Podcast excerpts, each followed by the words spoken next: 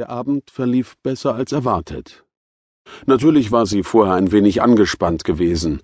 Sie hatten sich doch alle so lange nicht mehr gesehen. Aber jetzt war ihre Unruhe verflogen.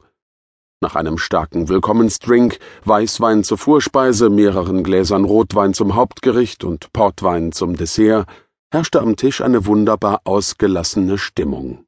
Christian erzählte gerade eine weitere komische Anekdote über seinen Chef und Gelächter erfüllte den Wohnraum des alten Kalksteinhauses.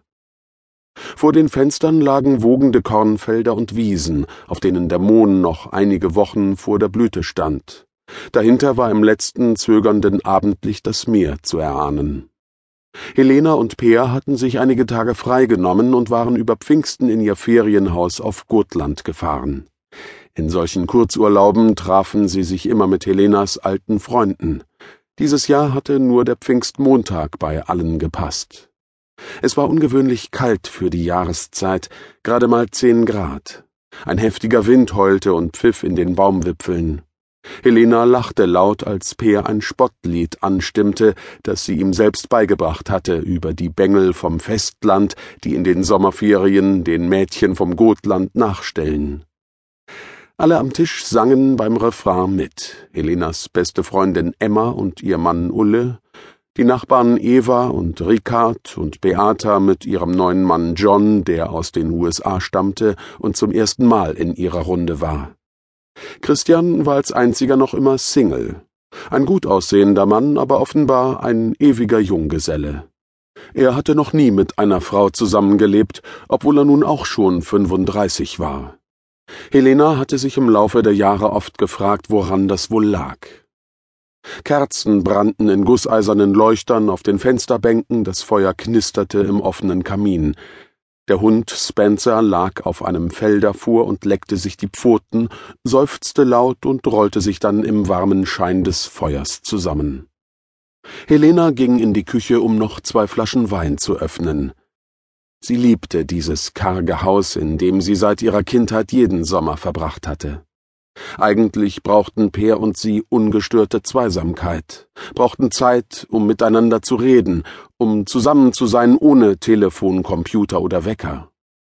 Aber ein Essen mit den alten Freunden war eine gute Idee gewesen, dachte Helena, und dabei ging ihr auf, wie sehr sie ihr gefehlt hatten. Plötzlich strich jemand mit dem Finger über ihren Rücken. Wie geht's? Christians Stimme klang leise und einfühlsam. Gut, antwortete sie und lachte ein wenig verkrampft, als sie sich zu ihm umdrehte. Und wie läuft deine Beziehung zu Peer? Sanft kniff er sie in die Nase. Macht er dich noch immer glücklich? Sicher?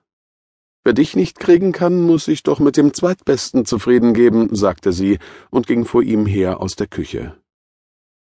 Los, lasst uns tanzen, rief Beata, die offenbar in Hochform war. Sie sprang vom Tisch auf und durchwühlte die CDs. Eines der wenigen modernen Einrichtungsstücke im Haus war die Musikanlage, eine der Grundbedingungen dafür, dass Peer überhaupt mehr als 24 Stunden hier verbrachte.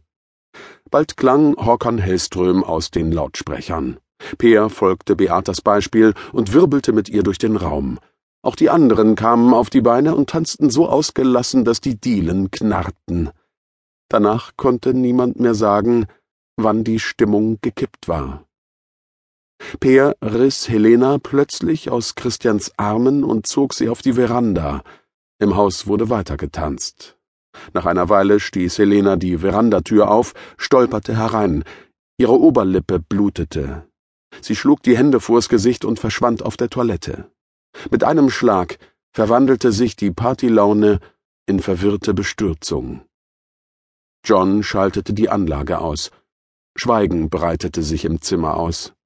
Nur der Hund stand bellend vor der Toilettentür und knurrte alle an, die sich in seine Nähe wagten, bis Helena schließlich die Tür einen Spalt öffnete und ihn hereinließ.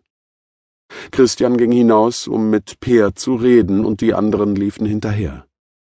Es passierte so schnell, dass Christian nicht reagieren konnte. Peer landete einen Volltreffer direkt auf Christians Nasenbein. Ricard und John packten ihn, bevor er erneut zuschlagen konnte. Sie zogen ihn von der Veranda auf den feuchten